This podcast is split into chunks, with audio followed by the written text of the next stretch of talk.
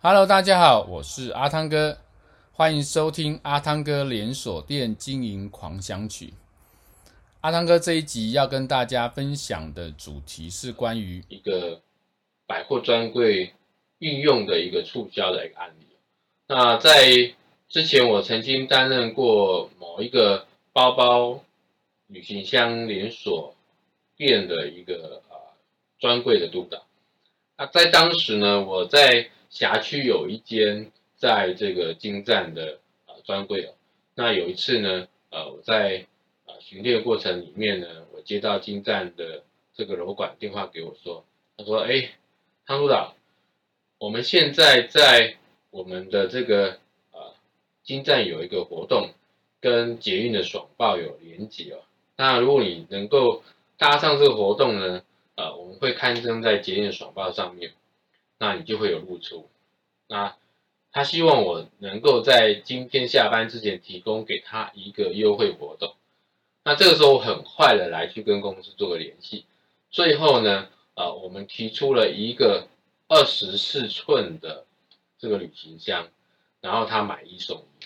买一送一多少钱呢？我记得我印象中记得不到一千块，